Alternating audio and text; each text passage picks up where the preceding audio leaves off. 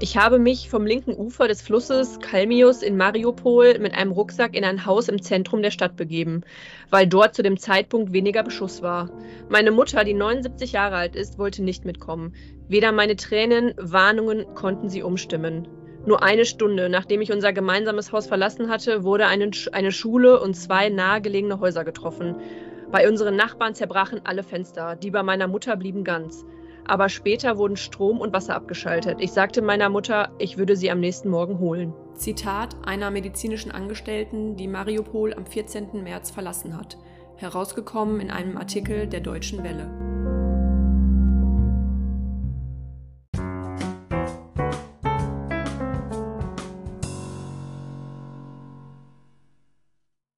Mit diesem Zitat begrüßen wir euch herzlich zur neuen Folge des Podcasts Verabredet des Caritas SKF Essens. Mein Name ist Maike van Ackern und ich bin die Leitung der Fachabteilung für Mädchen und Frauen in besonderen Lebenslagen. Und mein Name ist Sarah Hermes und ich arbeite in der Beratungsstelle Freiraum. Verabredet ist der Podcast des sozialen Trägers Caritas SKF Essen, kurz CSE GmbH, mit Sitz in der Ruhrmetropole Essen. Wir nehmen euch einmal im Monat mit auf eine spannende Reise durch die Themen, die unsere Arbeit begleiten.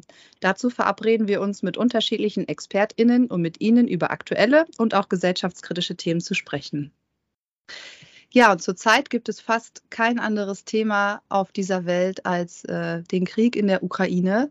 Und deswegen haben wir beschlossen, ein kleines äh, verabredet Spezial genau zu diesem Thema zu machen und haben uns dazu zwei ganz fantastische Gäste eingeladen, zwei ganz fantastische ExpertInnen, äh, die aus ganz verschiedenen Blickwinkeln was über das Thema erzählen können.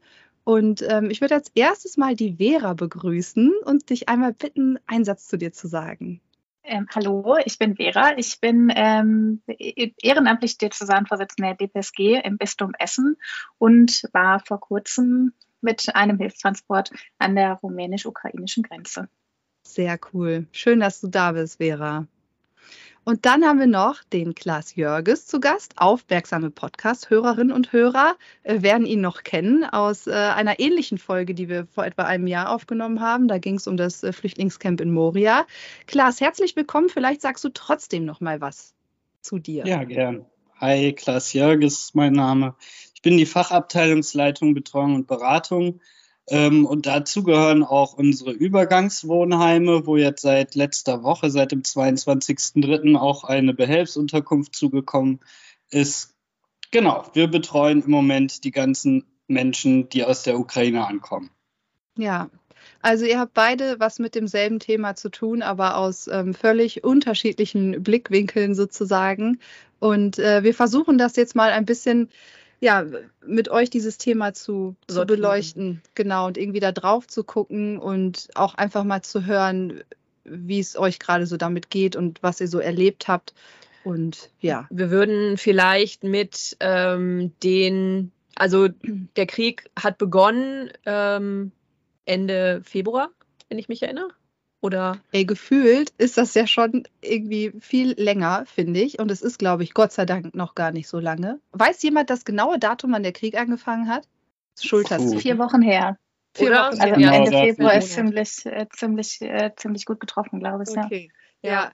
ja. Und ich glaube, das Erste, was ja Menschen getan haben, äh, also so wie ich mich erinnere, sind an die Grenze gefahren oder haben Sachen gespendet. Spendenaufrufe wurden verschickt. Es wurde, ich weiß noch, als, äh, als das war, wurde äh, von einem Busunternehmen bei uns in der Gegend durch eine private Nachbarschaftsgruppe irgendwie, äh, wurde dazu aufgerufen, ähm, Spenden dort abzugeben und die wurden dann in Linienbussen zu, ähm, zu LKWs transportiert, die dann an die äh, rumänisch-ukrainische Grenze gefahren sind. Ja, bei uns in der CSE hat es natürlich dann auch nicht lange gedauert oder bei der Caritas erst, war ja der Caritas-Verband in Essen, der einen Spendenaufruf gestartet hat, einen sehr spezialisierten Spendenaufruf, weil wir, da kann die Vera gleich viel, viel mehr zu erzählen, ähm, eine, eine Partnergemeinde sozusagen oder eine Gemeinde in äh, Rumänien kontaktiert haben, um eben zu fragen, was wird denn dort vor Ort gebraucht? Und es waren äh, Schlafsäcke, Isomatten, Powerbanks, Deckenkissen, sowas. Genau, und da gab es ähm, eine Woche haben wir diese Spenden gesammelt. Und Sarah und ich waren auch ähm, am letzten Tag dort vor Ort und haben die Spenden mitgepackt. Und dann ja, ging es für Vera und ihr Team sozusagen auf, auf die Reise. Vera, wann seid ihr losgefahren? Wie lange habt ihr gebraucht? Erzähl mal ein bisschen Versuch mal vorne ja. anzufangen und wir gucken zwischendurch. Als wir ja. eure, euch die Sachen übergeben haben, was ist dann passiert? Ja, genau. genau, ähm, wir sind äh, sonntags losgefahren und ähm, äh, da du ja gerade schon mal nach dem genauen Datum gefragt hast, auch das ähm, fühlt sich mittlerweile schon irgendwie wie eine halbe Ewigkeit an, aber ich habe in den Kalender parallel geguckt. Ähm, am 6. März, am Sonntag sind wir losgefahren und ähm, genau, es, es ging an die äh, rumänisch-ukrainische Grenze. Ich bin ähm, ja, also freitags bin ich angerufen worden, ob ähm, ich mir äh, das vorstellen kann, eben äh, das mit zu begleiten, ähm, auch mitzufahren. Und samstags haben wir gepackt, da haben wir uns ja dann auch gesehen und sonntags ging es dann los. Ähm, ich bin ähm, zum einen geografisch eine totale Vollmiete, muss ich sagen. Das heißt, ich wusste gar nicht, wie weit das so ist und wie lange man fährt. Ähm, genau, und habe immerhin äh, samstags dann nochmal bei Google Maps mal geschaut und festgestellt, okay, das wird auf jeden Fall eine Fahrt, ähm, die geht wohl länger als zwei Tage. Und äh, genau, wir müssen mal gucken, dass wir unterwegs irgendwie auch schlafen und so. Ähm, genau, und ich habe ja gerade schon gesagt, also ich bin Pfadfinderin ähm, uns liegt es so ein bisschen im Blut, ähm, Dinge vielleicht auch nicht bis äh, zuletzt ins kleinste Detail irgendwie zu planen, sondern einfach mal zu machen. Und äh, genauso ungefähr war es dann auch. Also der wir sind ja mit ähm, insgesamt mit einem LKW und äh, zwei Transportern gefahren, sieben Fahrende waren dabei. Ähm, der Mitfahrer von mir ist auch ein Pfadfinder. Wir beide waren relativ ähm, ich weiß nicht, ich, es gibt unterschiedlichste Adjektive, glaube ich, die man da nehmen kann. Ähm, unvoreingenommen, unvorbereitet. Mhm. Ähm, oder vielleicht auch ein bisschen naiv, würde ich mal sagen. Genau, haben wir uns in dieses Auto gesetzt und sind mal davon ausgegangen, das wird schon irgendwie gut. Ähm, oder das wird schon irgendwie, es wird schon irgendwie alles, alles gut werden, sage ich mal so. Genau, haben uns auf den Weg gemacht, ähm, hin mit äh, dem Auto voll mit äh, ja, Spendengütern, ähm, Isomatten, Schlafsäcken und so. Ähm, genau, und wussten zum Beispiel aber auch noch gar nicht so richtig, äh, wenn wir da ankommen, was eigentlich so richtig da passiert, außer dass das Auto wohl ausgeladen wird. Und vor allem wussten wir auch nicht, ob wir vielleicht auch Menschen wieder mit zurücknehmen, ne? weil das mhm. eben die Situation vor Ort ist eine total ähm, spontane und ähm, die Menschen, die ähm, da an der rumänisch-ukrainischen Grenze ähm, an diesen Transitstellen ähm, ähm, sind, die bleiben ja auch nicht lange. Das heißt, zu dem Zeitpunkt, wo wir äh, losgefahren sind, war es einfach überhaupt noch gar nicht klar, werden dann da Menschen sein, die mit uns nach Deutschland möchten wo eigentlich und so, genau, und so ging es erstmal los. Ja, krass. Und, und ja. ihr habt gerade schon erzählt, oder du hast gerade schon erzählt, also du warst mit deinem Pfadfinderkollegen, dann waren die mhm. Malteser, glaube ich, noch mit dabei, ne? Und ja, genau. Mhm. Auch noch andere Pfadfinder oder? Nee, ähm, es war noch ein, ähm, also zwei Personen einfach aus einer Pfarrei. Also die haben ah, das irgendwie okay. auch mitbekommen und ja. ähm, genau, und ähm, die Pfarrei hatte ein Auto oder so ein Bus auch, ein mhm. Transporter.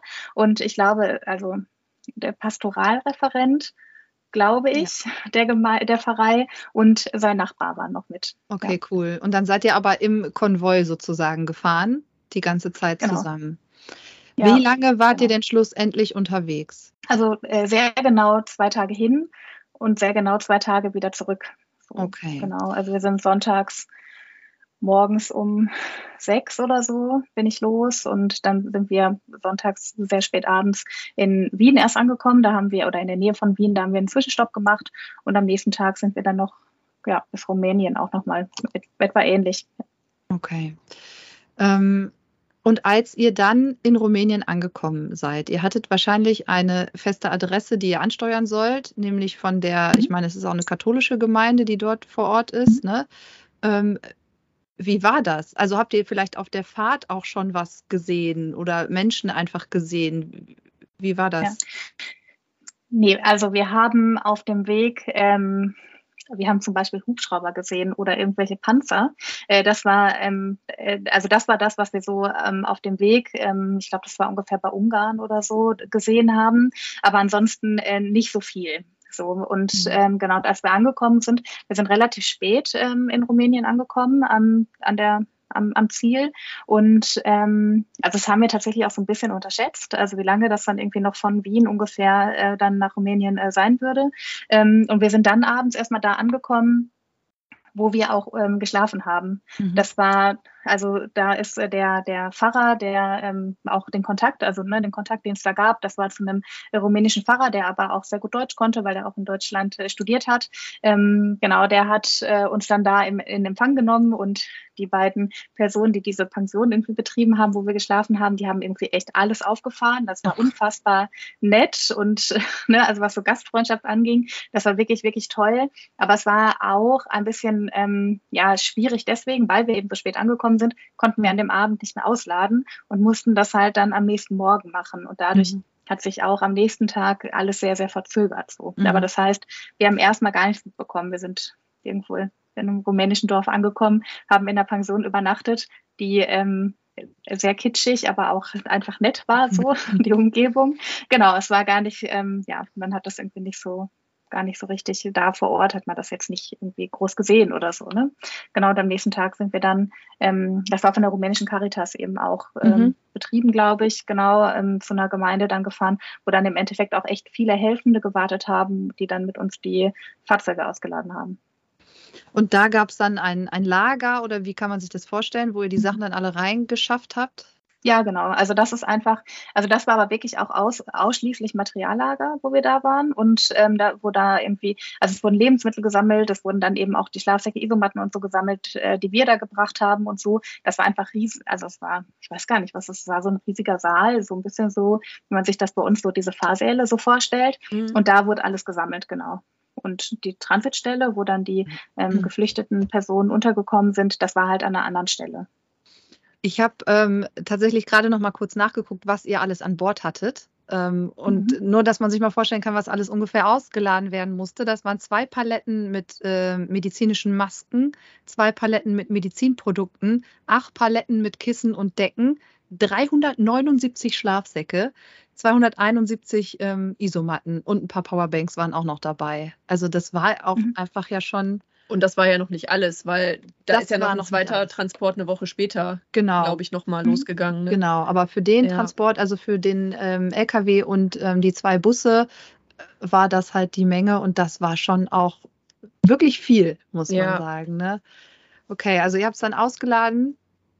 Ähm, Konntet ihr denn vor Ort mit den ähm, haben die Menschen irgendwas erzählt, also wie es vor Ort gerade abläuft ähm, an der Grenze oder? Also es war ja, also äh, zum einen, es gab halt also diesen Fahrrad, der sehr gut Deutsch konnte und äh, die anderen Personen konnten nicht so gut Englisch, gar nicht Deutsch eigentlich so. Genau, und ähm, so richtig, also, und vor allem, wir waren ja auch, also wir mussten ausladen. Äh, dann war ja klar, irgendwie, wir fahren auch noch zur Transitstelle und gucken, welche Personen möchten mit nach Deutschland. Und dann mussten wir ja auch noch nach ähm, weiter Richtung, also ne, 1800 Kilometer fahren. Ähm, das heißt, ähm, so ähm, ewig äh, quatschen oder so war halt nicht, ne? sondern man musste eben auch irgendwie gucken, ähm, genau wie, wie es irgendwie. Und ich hatte auch, ähm, also ich hatte auch so ein bisschen, also man hat halt auch gemerkt, dass es einfach vor Ort, also sich die Situation einfach auch täglich ändert. Ne? Also ja. dass es so, also was gebraucht wird, aber auch wie die Personen äh, da sind, die Helfenden, die waren, also die waren alle super, super fleißig und ähm, total mhm. nett und so, aber die haben ähm, also ich hatte auch das Gefühl, es war einfach, also das erste Ziel war halt helfen, aber so super strukturiert und koordiniert war es erstmal, glaube ich, noch nicht. Und dann seid ihr zur Transitstelle gefahren und habt dort Menschen getroffen, die ihr auch mitnehmen konntet oder die von euch mhm. mitgenommen werden wollten. Mhm, ja, also es ist so, ähm, auch da äh, eine Situation, äh, ich weiß nicht, ob man sich hätte darauf vorbereiten können, aber also ich habe es auf jeden Fall offensichtlich nicht so gut gemacht, aber ich glaube auch, man hätte, also ich, also es waren Dinge, sind Dinge so passiert, an die hätte ich nie gedacht. Ne? Also zum einen muss man sich vorstellen, ähm, die ukrainischen Menschen können halt ukrainisch, wenige können auch Englisch, aber jetzt nicht super viele. Ähm, und wir konnten Deutsch und Englisch. Ähm, so, dann gab es diesen Pfarrer, der Deutsch und Rumänisch konnte. Und dann brauchten wir aber noch eine Person, die Ukrainisch mhm. sprechen konnte und noch eine andere Sprache, entweder Deutsch, Englisch oder Rumänisch. Und äh, genau, dann kam halt eine Person, die Ukrainisch ähm, und Rumänisch konnte, die hat dann mit den Personen, mit den geflüchteten Menschen gesprochen, ähm, hat dann wiederum übersetzt an den Pfarrer, der Rumänisch und Deutsch konnte, und der hat dann mit uns gesprochen. Okay, so. krass. Ähm, und ähm, genau, also da sind auch echt ein paar Missverständnisse passiert kann ich gerne gleich noch was zu sagen. Aber was vor allem, und das ist eben auch was, also im Nachhinein ist es mir total klar, aber ich habe da nicht drüber nachgedacht. Die Menschen müssen sich in ein Auto setzen, müssen mit irgendwem da, den sie überhaupt nicht kennen, zwei Tage irgendwie verbringen und müssen hoffen, dass die Person die dahin bringt, was sie denen irgendwie auch sagt. Die können noch nicht mal unbedingt die Sprache. Also sie können sich zum Teil ja nicht verständigen, ukrainisch.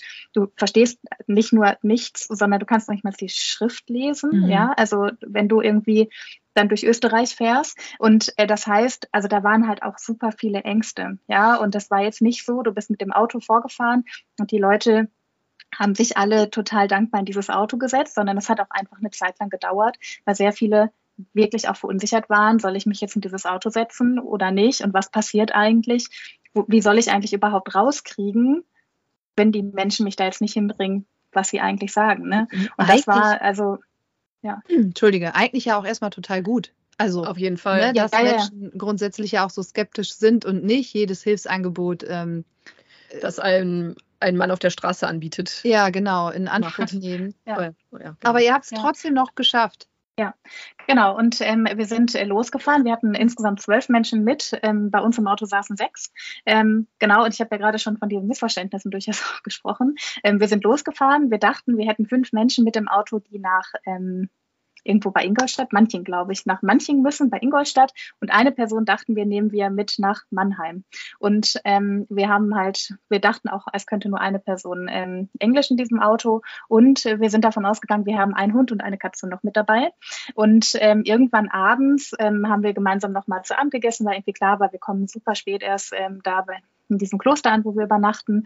Ähm, und dann hab, saßen halt zwei der Frauen, die ähm, wir mitgefahren äh, haben, saßen halt ähm, bei mir. Und dann hat sich erstmal herausgestellt, dass doch eine davon auch ganz gut Englisch konnte. Und dann habe ich sie gefragt und das war klar. Ähm, also wir hatten einmal eine Familie mit vier Personen, also zwei sehr alte Menschen, äh, Mutter, Kind und Hund dabei. Das war klar irgendwie, okay, davon muss wohl niemand nach Mannheim, ne? passt ja irgendwie nicht.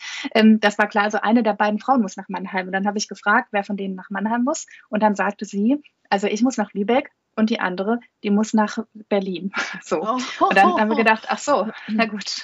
Also wir müssen, es muss dann doch niemand irgendwie nach Mannheim. Schon mal gut, dass wir das im Vorfeld rausgefunden haben. Ähm, genau, und dann ging es aber ja auch los mit der Frage, was, wie machen wir das denn? Ne? Also weil als wir losgefahren sind, gab es eigentlich noch die Ansage, dass zu den offiziellen ähm, Anlaufstellen, ähm, also äh, zu diesen offiziellen, ich weiß Landeserstaufnahme das offiziell heißt. Ja, genau, richtig, Dankeschön, dass man die Person dahin bringen soll, ähm, ne, damit das irgendwie so von vornherein koordiniert abläuft und so. Und während wir dann aber gefahren sind, kam dann eben auch vom, also kam dann auch einfach die Ansage, ähm, es ist überall alles so überfüllt und die Personen, die Familie haben ähm, oder, oder Personen, wo sie hin können oder so, das macht Sinn, dass sie zuerst dorthin kommen. Und vor allem total wichtig, sie sollen sich erst in dem Bundesland registrieren, wo sie auch bleiben möchten. So, das ist mit Berlin und Lübeck, wenn man halt äh, über den Süden Richtung Ruhrgebiet fährt. Ne? Also ich bin geografisch echt eine Niete, aber das habe ich verstanden, dass das woanders liegt. So. Das war nicht auf dem Weg. War, ja, genau. Ja. Und dann war so ein bisschen die Frage, okay, wie handhaben wir das denn eigentlich? Ähm, wie bekommen wir das hin, dass äh, die eine ähm, Person eben wirklich nach Berlin kommt, wo ihre Schwester auf sie gewartet hat, und die andere Person nach Lübeck kommt, die ähm, genau, wo der Bruder gewartet hat. Ja. Und wie hat es geklappt? Ähm, also die eine Person hat im Endeffekt äh, bei meinem Mitfahrer, beim Ritti, eine Nacht übernachtet, weil er am nächsten Tag eh nach Hamburg musste. Und ähm, er hat sie dann mit dem, also sind dann zusammen Zug gefahren bis Hamburg und er hat dann sie quasi begleitet, bis sie dann im Zug nach Lübeck saß und hat dann den Bruder angerufen und Bescheid gegeben. Und die andere da war eigentlich die Idee erst, dass sie dann bei mir eine Nacht übernachtet und wir dann, weil wir halt auch dann wieder so spät zu Hause waren und so, und wir dann am nächsten Tag ähm, gemeinsam nach Essen zum Bahnhof ähm, fahren und ich sie dann, also dann gucke, dass sie im richtigen Zug sitzt nach Berlin, dass sie dann, ne, die Schwester sie dann da abholen kann. Und dann waren wir aber, also diese Familie musste halt auch nicht nach Manching, sondern die wollte nach München. Und genau, dann waren wir in München. ähm, und ich war, ne, ich hatte irgendwie, also total doof, aber auf jeden Fall, ich, wir waren im, mitten in München und dann sagte halt äh, Nastja, also die Person, die nach Berlin musste, sag mal, fährt denn kein Zug von München nach Berlin? so, ich gesagt habe, selbstverständlich. Mhm. Und es macht vielleicht auch überhaupt gar keinen Sinn, dass du jetzt noch, noch mit mir mitkommst, noch mal eine fremde Umgebung hast und dann erst am nächsten Tag so, ne, kannst du ja. in den Zug äh, gesetzt werden. Habe ich eine Freundin angerufen, die in München wohnt und gefragt, ob wir uns vielleicht treffen können, damit sie äh, mit äh, Nastja dann halt äh, zum Bahnhof geht, weil also die Vorstellung mit so einem Riesentransporter mhm. mitten unter der Woche irgendwo in, also am Münchner Hauptbahnhof, das fand ich total, also das, das fand ich furchteinflößender als alles, was ich irgendwie die Tage vorher gemacht habe.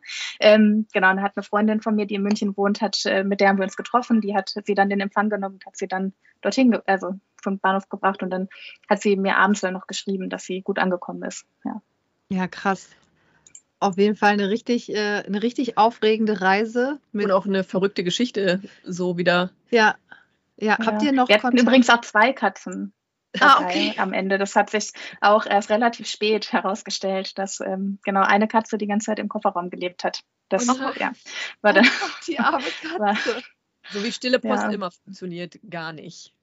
Oh, ja, genau. Habt ihr äh, noch Kontakt zu den Menschen? Oder also ja, also ich hatte ähm, Genau. Also ich hatte äh, mit Nastja noch mal einmal telefoniert auch und ähm, äh, genau dann auch, einfach noch mal geguckt, wie es ihr geht und ob alles gut ist und so und ähm, habe dann irgendwie hinterher noch ein, zwei Mal geschrieben. Jetzt ist es aber auch so, dass ich glaube, dass es auch vielleicht gut ist, dass sie gerade da erstmal ankommt und die Dinge sich regeln und so. Ja. Genau. Es ist jetzt nicht, dass wir da irgendwie täglich äh, schreiben oder so, genau, sondern das war, also sie hatte das von sich aus angeboten, dass sie mir gerne schreibt, wenn sie ankommt und wir telefonieren. Das fand ich total gut. Aber ja, also ich meine, es ist ja auch, wir haben sie ja auch äh, die Person ja auch unterm Strich wirklich eine sehr kurze Zeit von dem, was da bei denen gerade in ihrem Leben passiert, begleitet. So, ne? Das ist mhm. ähm, auch in einer absoluten Ausnahmesituation ja für die Menschen.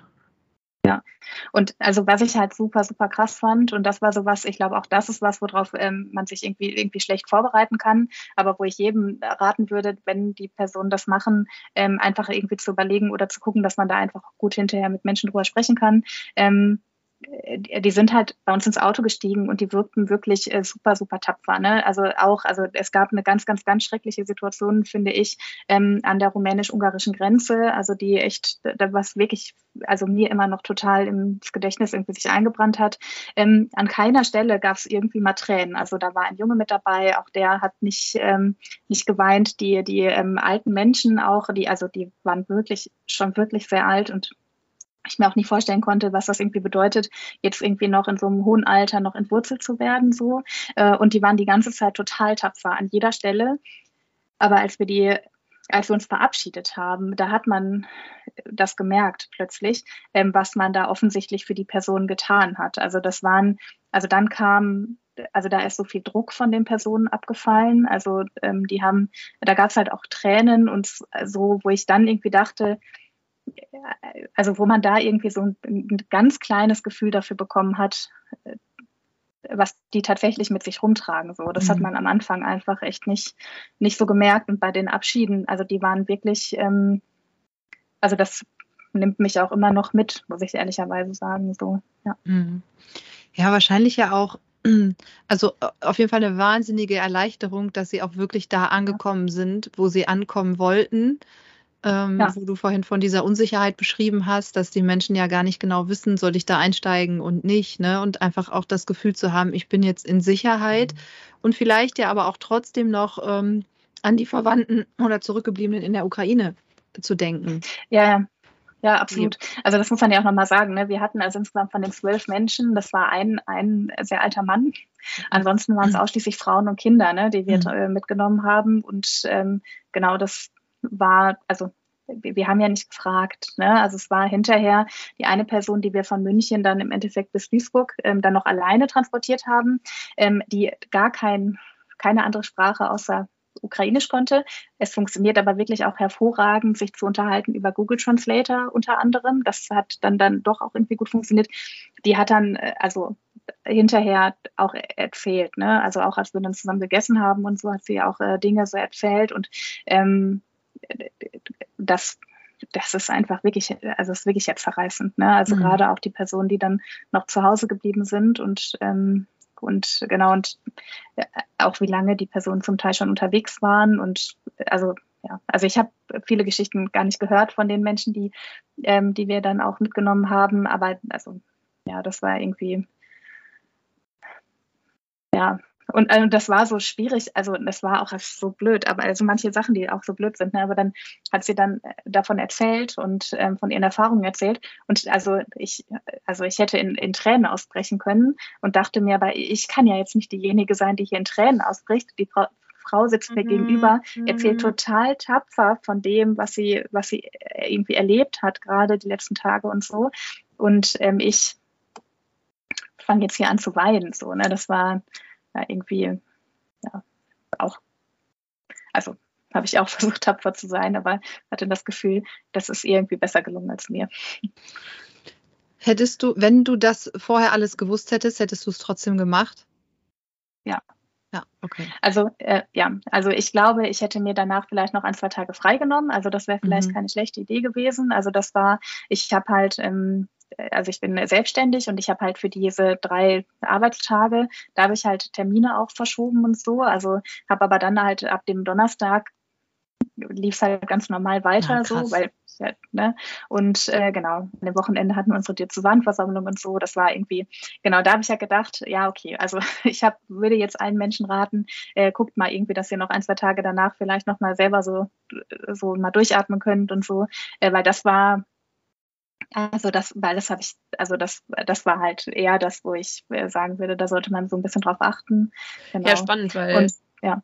darauf kommen wir gleich auf jeden Fall auch nochmal, weil ich glaube, dass es sehr beeindruckend ist oder jemanden oder das die Personen einen sehr beeindrucken können und ich glaube, man kann sich auch gar nicht richtig darauf vorbereiten. Also das ist so.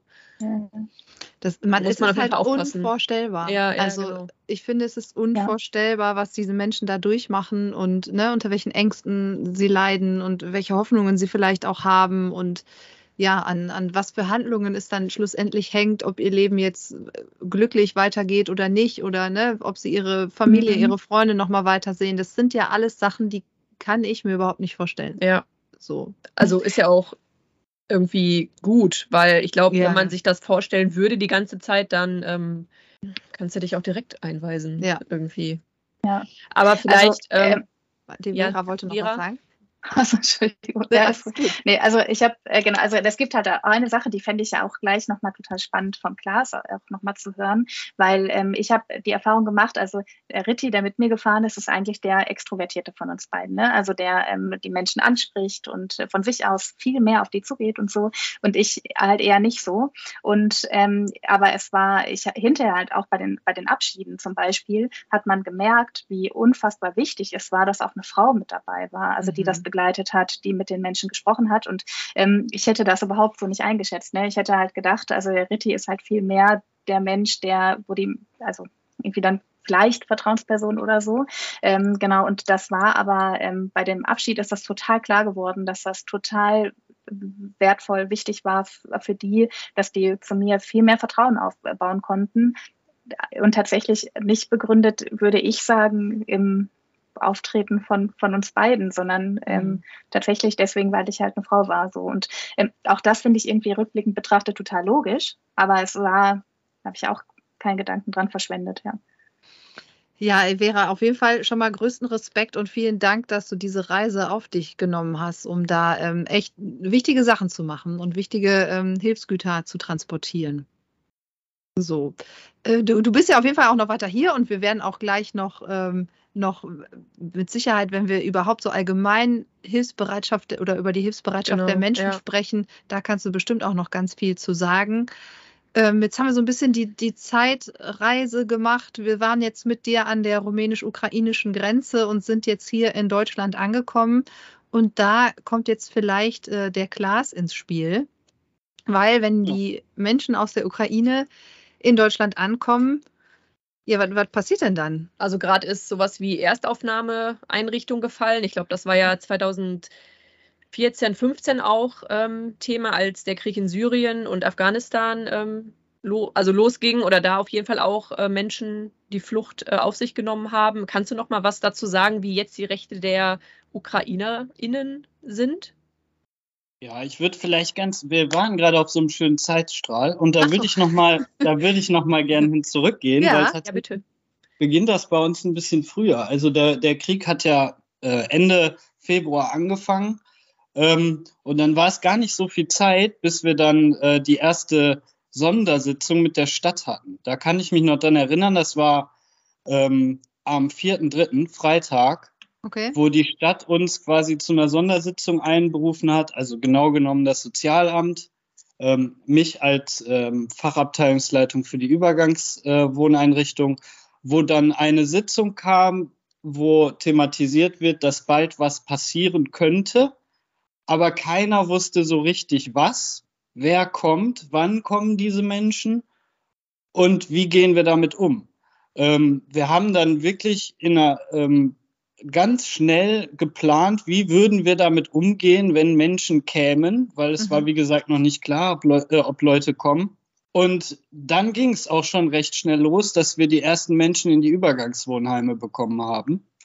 Konkret erstmal am Kloster. Da kamen die ersten Menschen an. Und dort haben wir erstmal gedacht, ähm, es hieß ganz am Anfang, ich weiß nicht, ihr könnt euch vielleicht noch daran erinnern, ähm, das ging in so Stufen los. Also erst wurde gesagt, die Menschen kommen gar nicht erst in Deutschland an, mhm. die bleiben erst in Polen. Mhm. Ähm, dann wurde gesagt, äh, ja gut, wenn die denn dann in Deutschland ankommen, dann kommen die äh, wahrscheinlich in Wohnungen unter, mhm. bei Verwandten, bei Spendern. Und plötzlich ab dem 7.3. war es ziemlich genau, ähm, ging das los bei uns, dass die Menschen ankamen und zwar in größeren Zahlen. Wir haben jetzt bis heute haben wir 327 Menschen aufgenommen, in drei Wochen dann. Nur im Klosterglas oder generell in den Übergangswohnheimen in Essen? Also ähm, ich, kann, ich kann die Zahlen fürs Diakoniewerk nicht nennen. Okay, Und also, ich kann auch allgemeine Zahlen von der Stadt nicht nennen. Mhm. Ähm, also das werden sicher über 1000 sein, äh, die in Essen angekommen sind. Ähm, da ist aber auch eine große Dunkelziffer drunter, weil viele direkt in Wohnungen gehen oder mhm. viele direkt zu Verwandten gehen. Das heißt, diese 327 Menschen, die zum Zeitpunkt heute Morgen, also diese Zahl ist nur in den Einrichtungen von uns, von der CSE. Genau. Kurz für, für, die Menschen zur Erklärung, wir haben äh, drei Übergangswohnheime, richtig? Genau, wir haben drei Übergangseinrichtungen. Einmal das Kloster am Schürweg, einmal die Karl-Meyer-Straße, das ist eine Einrichtung für geflohene Frauen, und die Grimbergstraße. Ähm, wir haben jetzt mittlerweile in allen drei Heimen ukrainische Menschen aufgenommen und haben jetzt seit dem 22.03. haben wir eine sogenannte Behelfseinrichtung eröffnet. Eine Behelfseinrichtung kommt immer dann zum Einsatz, wenn eine Stadt keine Übergangseinrichtungsplätze mehr hat. Übergangswohnheime sind reguläre Plätze, in der Regel die Plätze, die die Menschen haben, bevor sie in eine Wohnung ziehen oder bevor sie in ihr Heimatland zurückkehren.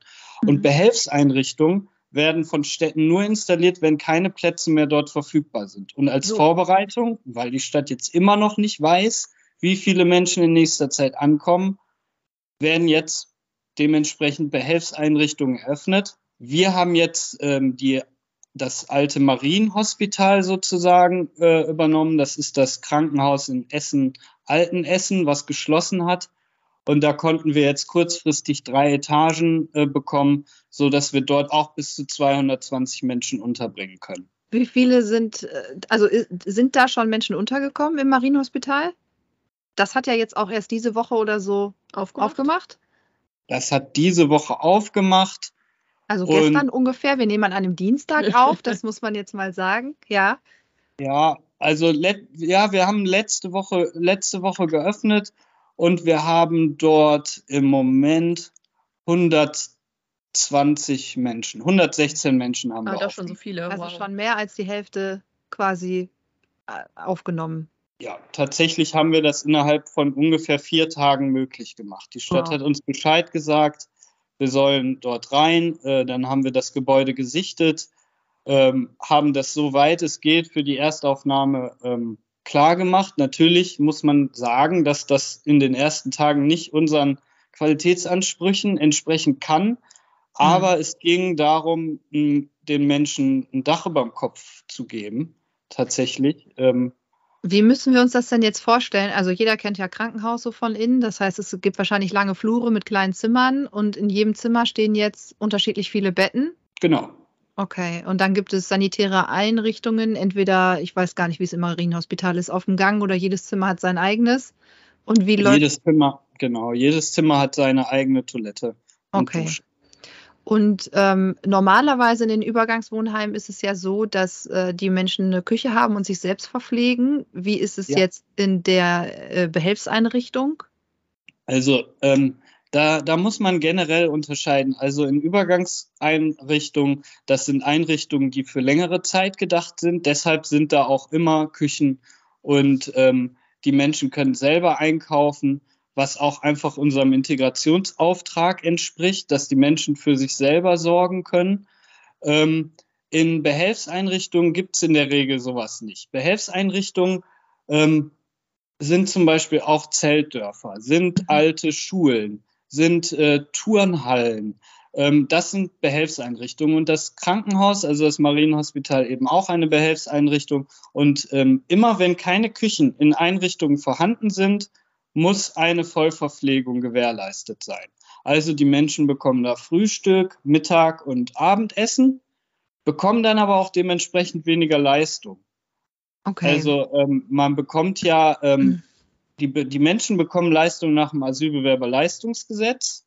Sobald ähm, sie sich in Deutschland registriert haben. Okay, vielleicht aber trotzdem einmal von vorne.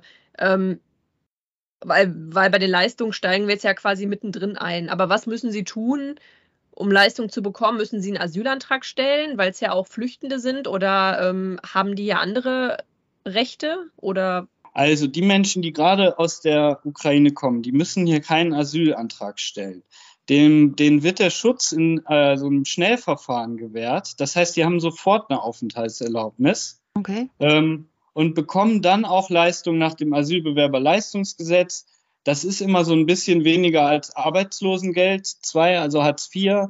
Ähm, Alleinstehende bekommen um die 370 Euro, als Paar bekommst du 330 pro Person und dann für Kinder, je nachdem wie alt die sind, 280 und ältere Kinder 330 Euro. Und da müsste man jetzt in einer Vollunterbringung wie in einer Behelfseinrichtung noch ähm, die Lebensmittelkosten abziehen.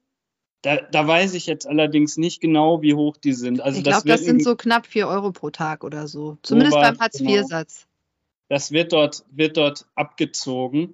Ähm, in den anderen Übergangseinrichtungen, wo die selber kochen können, ist es so, dass die sich selber dann ähm, Lebensmittel kaufen können ähm, zum, zum Aufnahmeprozess. Also es mhm. ist im Moment so, ähm, ich habe gerade das Treffen erwähnt mit der Stadt und daraus hat sich ähm, so eine Art Taskforce entwickelt, eine Art Aufnahmezentrum, die es an der Steubenstraße gibt. Da sitzt das Sozialamt, da sitzt auch direkt die Ausländerbehörde, da sitzt äh, das Gesundheitsamt und, und, und, so dass dort die Menschen sich registrieren können in der Stadt Essen und die werden dann zugewiesen. Ganz am Anfang hatten wir immer mal die Situation, dass die auch noch anderen Städten zugewiesen worden sind, aber ähm, in der Regel werden die jetzt unseren Übergangseinrichtungen zugewiesen. Ähm, die kommen auf ganz unterschiedlichem Wege hier an. Viele kommen mit dem Auto an, äh, manche kommen mit der Bahn an.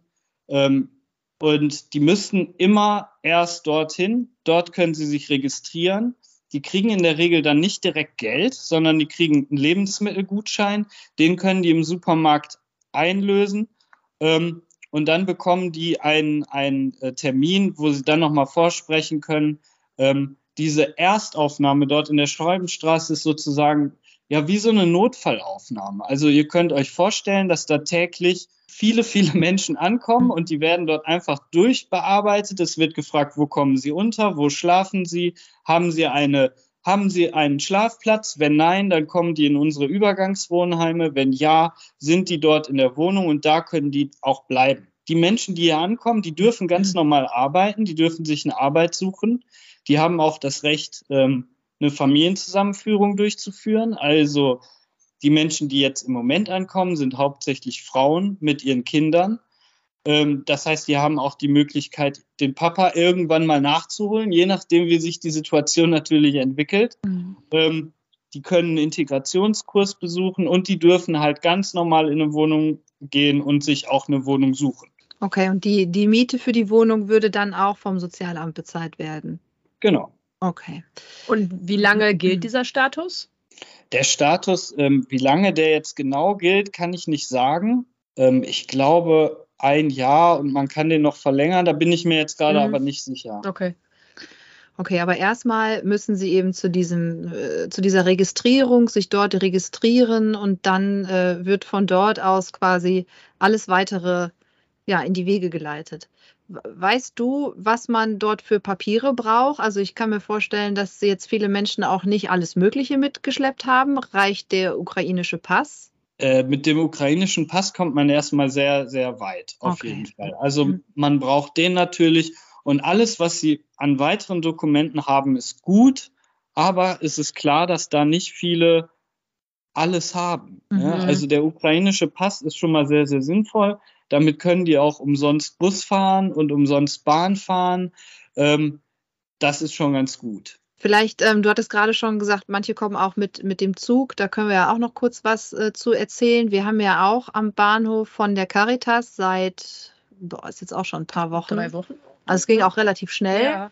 Ähm, ein, einen Stand, ähm, der immer besetzt ist mit äh, Mitarbeiterinnen der CSE oder der Caritas und mit ähm, ehrenamtlichen dolmetschenden Personen, die Russisch oder Ukrainisch oder beides sprechen, um die Menschen, die direkt mit dem äh, Zug zu kommen, eben genau dieses Prozedere zu erklären, was du uns gerade erklärt hast. Also dieses, ihr müsst zum Sozialamt und da wird sich um alles weitere gekümmert. Oder wenn die Menschen sehr, sehr spät ankommen, ähm, können wir die von dort aus eben auch weiter vermitteln ähm, zu euch ins Kloster, wo sie dann schlafen können. Eine Nacht zumindest, bis sie dann wieder zum Sozialamt müssen. Habe ich das richtig gesagt, Klaas? Genau. Das okay. ist richtig. Also das Sozialamt, das arbeitet quasi durchgehend, jetzt auch am Wochenende. Von daher haben wir, ich bin mir ziemlich sicher, auch genau ab dem 7.3. den Stand am Hauptbahnhof dann mhm. ähm, dort eingerichtet für die ankommenden Menschen und ab 16 Uhr, wenn das Sozialamt keine Aufnahmen mehr macht, offiziellen Aufnahmen, kommen ja trotzdem noch Menschen an. Und da wir denen auch ein Dach über dem Kopf bieten möchten, ähm, werden die dann direkt ähm, zum Kloster, beziehungsweise wenn es da voll wäre, was bis jetzt noch nicht der Fall war, auch in andere Einrichtungen, ähm, geschickt beziehungsweise auch dorthin gebracht, damit die dort unterkommen können. Aber auch dann wieder am nächsten Tag müssen die sich beim Sozialamt melden, weil das Sozialamt ist immer für die Zuweisung in die Übergangswohnheime zuständig. Ähm, und die Menschen müssen auch erst registriert werden. Jetzt habt ihr ja schon einige Menschen aufgenommen, aber wahrscheinlich brauchen die Menschen jetzt auch als allererstes einfach mal Ruhe könnte ich mir vorstellen. Ruhe von dem, was sie so vielleicht auch auf ihrer Flucht erlebt haben. Und ja, kannst, also kriegst du davon irgendwas mit oder kriegt ihr davon irgendwas mit, du und deine Mitarbeitenden? Ja, also tatsächlich ähm, bin ich ein, ein, Stückchen weiter weg von den Menschen direkt.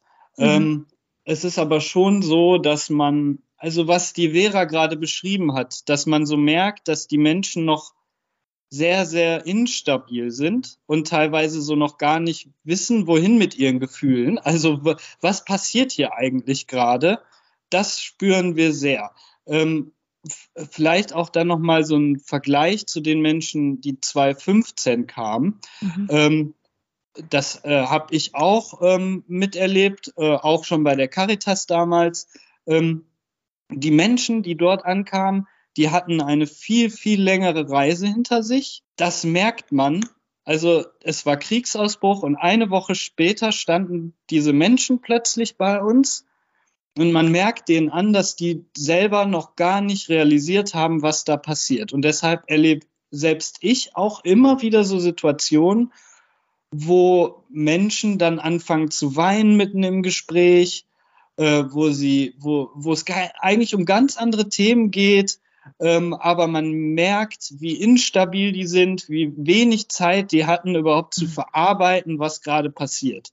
Und das wird auch noch die nächsten Wochen dauern. Das unterscheidet für mich auch die Menschen, also zu denen, die 2015 gekommen sind. Das ist eine andere, äh, eine andere Stufe, würde ich sagen, wenn ich das, also, also diese Menschen, man kann davon ausgehen, dass die alle traumatisiert sind, mhm. generell äh, im, beim Flüchtlingsthema und äh, die befinden sich auf einer anderen Stufe der Verarbeitung. Und das okay. merken wir vor Ort. Und die Menschen, die äh, damals gekommen sind, waren da schon weiter, oder?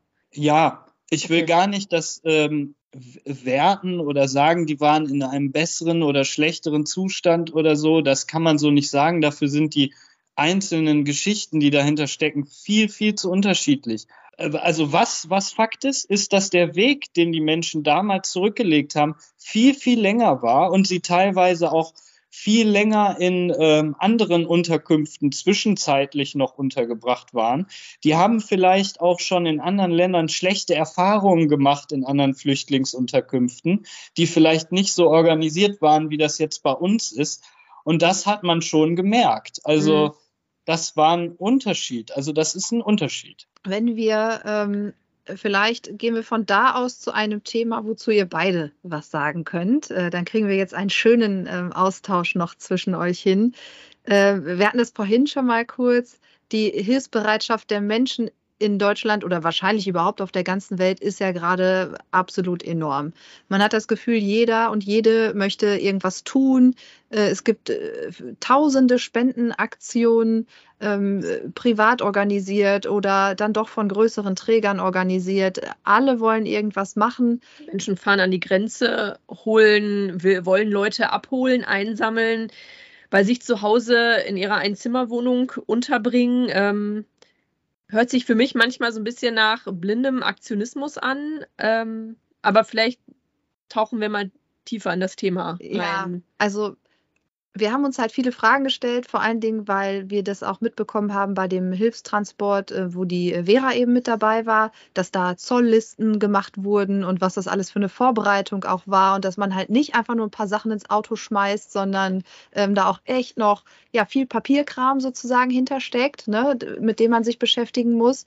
Und ähm, gleichzeitig liest man halt immer wieder von, ja, hier mein Cousin fährt mit einem Bus äh, an die, keine Ahnung, polnische Grenze, polnisch-ukrainische ähm, äh, Grenze. Äh, da werden ganz viele Klamotten gebraucht. Da gibt es aber keinen Ansprechpartner vor Ort. Und ich frage mich dann immer, wo fahren die Menschen dahin? Also das vielleicht so mit blinder Aktionismus. So, man will was machen, ja, weil man irgendwas machen will, weil das alles so schrecklich ist. Aber die Frage ist ja, ist da gut gemeint auch gut gemacht? Ähm, wir haben, also habe ich ja schon gesagt, ich bin ja äh, Vorsitzende ne, von einem Pfadfinderinnenverband mit 8000 Mitgliedern.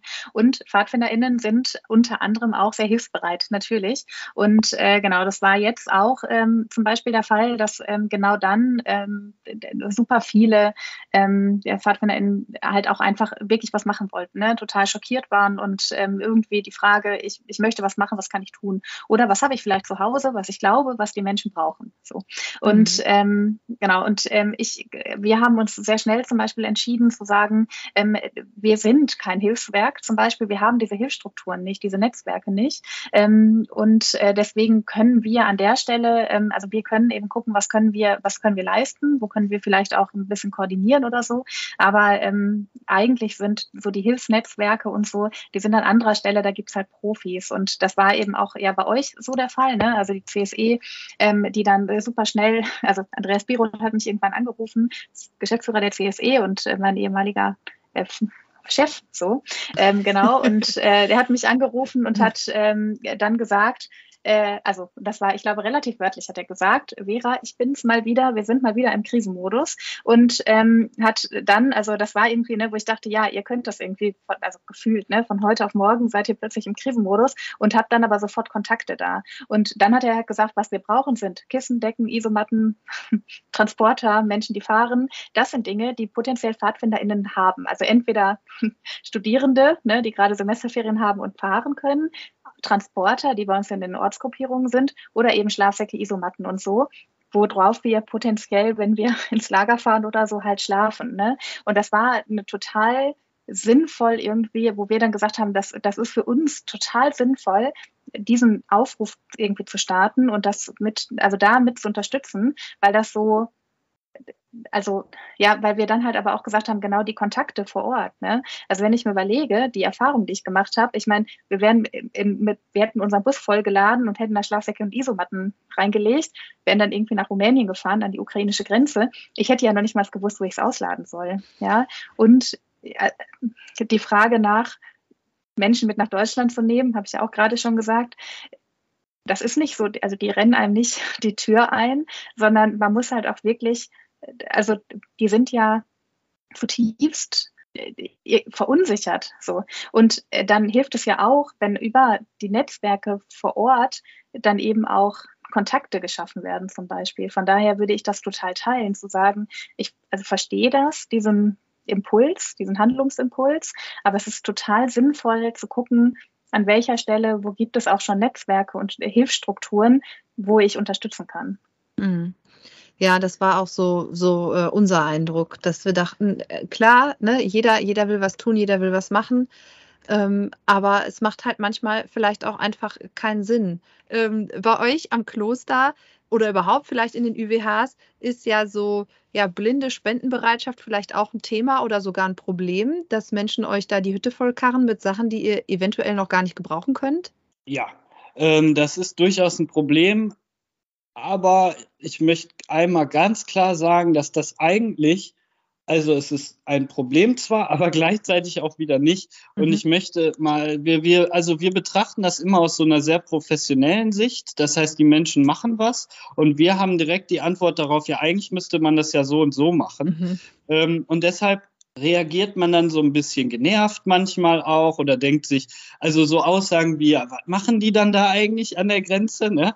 Ähm, äh, ich glaube, jeder kann das nachvollziehen, dass wir gerade alle was tun wollen und manche Menschen fangen damit an, das zu tun und tun das erstmal falsch.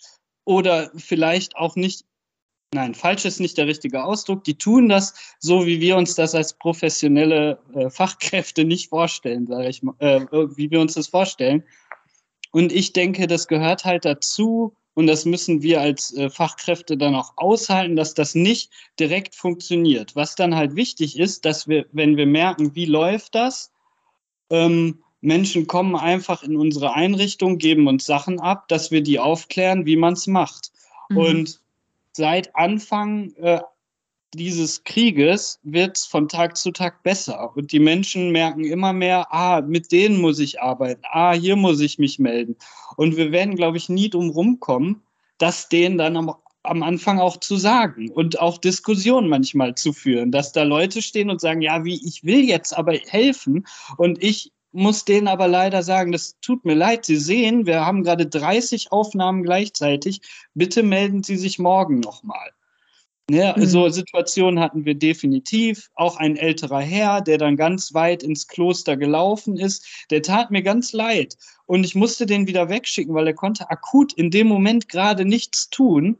Ähm, das kann immer mal wieder passieren. Ähm, das sollte man dann aber nicht so an die Spender oder an die Menschen, die da helfen wollen, richten. Natürlich ja, ja. kann es immer mal sein. Also wir wissen alle, wenn sich viele Menschen zusammentun, egal welcher Couleur, sind da auch immer mal faule Eier drunter, ähm, die diese Situation gerade ausnutzen. Und von denen reden wir gerade nicht. so. Nee. Ich glaube, da ist. Ja, klar. Richtig. Ja, okay. Ja. Ähm, genau, ich, ich glaube halt, also das erlebe ich halt auch, dass es halt, also super, also ihr habt ja am Anfang gesagt, hier sitzen zwei ExpertInnen, mit denen wir heute sprechen. Ich bin keine Expertin. Ich bin einmal an die rumänisch-ukrainische Grenze gefahren, so, ne, also und ähm, bin, habe eine, also habe halt eine Erfahrung gemacht, aber ich bin ja überhaupt nicht äh, so, also eben nicht so eine Fachkraft wie Klaas zum Beispiel und so, ne, und bin fühle mich nicht als Expertin. Aber es ist tatsächlich so, ähm, auch in meinem Bekanntenkreis, in meinem Freundinnenkreis und auch im sehr erweitert, also Menschen, die mich gar nicht also gut kennen, so, die dann mitkriegen, dass ich das gemacht habe und die mich aber anfragen, ich habe folgendes, also entweder ich habe Zeit oder ich habe Geld oder ich habe ein Bett oder ich habe irgendwas. Ähm, wo kann ich das denn hinbringen? Also ich merke das auch, ich würde das auch so sehen. Ich meine, das erstmal ist ja diese Hilfsbereitschaft riesig, also die ist riesig und die ist total gut. Ne? Und ich glaube, dass ähm, total viele einfach total hilflos mit diesem Wunsch nach Helfen irgendwie sind und so ein bisschen sich auch allein gelassen fühlen, ich kann das auch verstehen, weil alle sind, also die, die gerade ganz aktiv was tun können, sind halt auch beschäftigt so, ne? Aber ich glaube, also das merke ich total, ähm, weil ich werde halt auch aus unterschiedlichsten Städten auch gefragt, wo ich dann auch mal sagen muss, ich ehrlich gesagt weiß ich es auch nicht so ganz genau, wo jetzt am be besten weiß ich nicht, das Bett untergebracht werden kann oder so, ne? Ähm, genau, und ich glaube, das ist halt echt so auch so ein Problem. Es gibt so, und ich glaube, es gibt auch super viel Hilfe, die an der richtigen Stelle auch total richtig wäre. Und diese Frage, wie kriegt man das zusammen, ne, das ist halt eine total schwierige irgendwie. Mhm. Ich finde das spannend, weil du beschreibst was und es geht mir fast genauso wie dir, weil auch ich ja jetzt keine Expertin äh, für das Thema äh, Flucht oder ne, Flüchtende bin, oder wir beide ja nicht. Aber es haben sich in den letzten Wochen Menschen aus meinem Telefonbuch bei mir gemeldet, von denen ich nicht mehr dachte, dass es sie gibt oder sie noch mal eine Nummer haben, mit genau eben diesen Fragen. Maike, du machst doch da was, wo kann ich hier irgendwas hinbringen und ne, wo braucht ihr was und hier und da. Und dann ist es natürlich cool, wenn man bei so einem Träger wie der CSE arbeitet und direkt sagen kann, ja, ruf da an oder ja, schreib da eine Mail hin oder was auch immer, ähm, weil die Menschen dann zumindest schon mal einen Ansprechpartner haben. Und mittlerweile, ich glaube, das ist das, was Klaas ja auch gesagt hat, geht es ja auch immer mehr in eine in eine strukturiertere Richtung. Also wir haben jetzt bei der CSE auch ganz neu diese Woche, glaube ich, oder letzte Woche, vielleicht Ende letzter Woche, ähm, eine Internetseite, wo ganz ähm, gezielt um Sachspenden geworben wird oder wo ganz gezielt aufgelistet ist, wie viele Teile von welcher Sachspende benötigen wir wo. Also da sind so Sachen wie Shampoo, Duschgel, aber auch Kochtöpfe und Konserven und ich weiß nicht was. Und dann äh, zählt es so runter. Da steht ja noch, noch 34, noch 20. Dass diese Hilfsbereitschaft einfach gelenkt wird und nicht genau. impulsiv ähm, so weiter passiert. Also dass man einfach auch das Potenzial, was ja anscheinend da ist, auch abschöpft. Weil ja ist es ja, aber wenn es dann Fall, also einfach nicht das ge gespendet wird, was ge nicht gebraucht wird, dann fühlen sich die Spender ja oder SpenderInnen ja auch auf den Schlips getreten irgendwie. Und so soll es ja auch nicht sein, sondern das Potenzial so nutzen, wie es halt auch äh, gebraucht wird. Ja, das war bei dieser Spendenaktion, wo wir eben für den Transport gesammelt mhm. haben, manchmal ein bisschen schwierig, weil da ja wirklich nur sehr ausgewählte Sachen gesammelt wurden und da eben auch Menschen standen mit ihren äh, aussortierten Kleidungsstücken oder mit ihren Konservendosen oder mit. Oder die Kleidungsstücke, die dann in Kissenbezügen versteckt waren. Ja, oder ne, wie auch immer. Und natürlich meinten die das alle nur gut. Ja. Also niemandem davon unterstelle ich, dass er das jetzt gemacht hat, um uns zu ärgern, damit wir die Sachen nachher dann noch anders raussortieren können. Aber man hatte dann auch eben so Gespräche mit, boah, das ist total nett von Ihnen, aber wir können das hier leider nicht annehmen, weil nur die und die Dinge sind gerade gefragt. Und dann haben wir aber zumindest auch Adressen rausgegeben von anderen Sammelaktionen, ja. wo man die Sachen dann noch hinbringen konnte. Und erstaunlicherweise ähm, haben wir da echt keine schlechte Rückmeldung bekommen, ne? Nö, eher so, ja, okay, dann müssen wir jetzt vielleicht da noch hinfahren, aber nicht irgendwie ähm, böse oder nee. so, sondern dann doch Verständnis dafür gekriegt, weil sie, glaube ich, einfach eine, eine logische Antwort bekommen haben, aufgrund irgendwie der Größe und des Zolls und irgendwie der Papiere.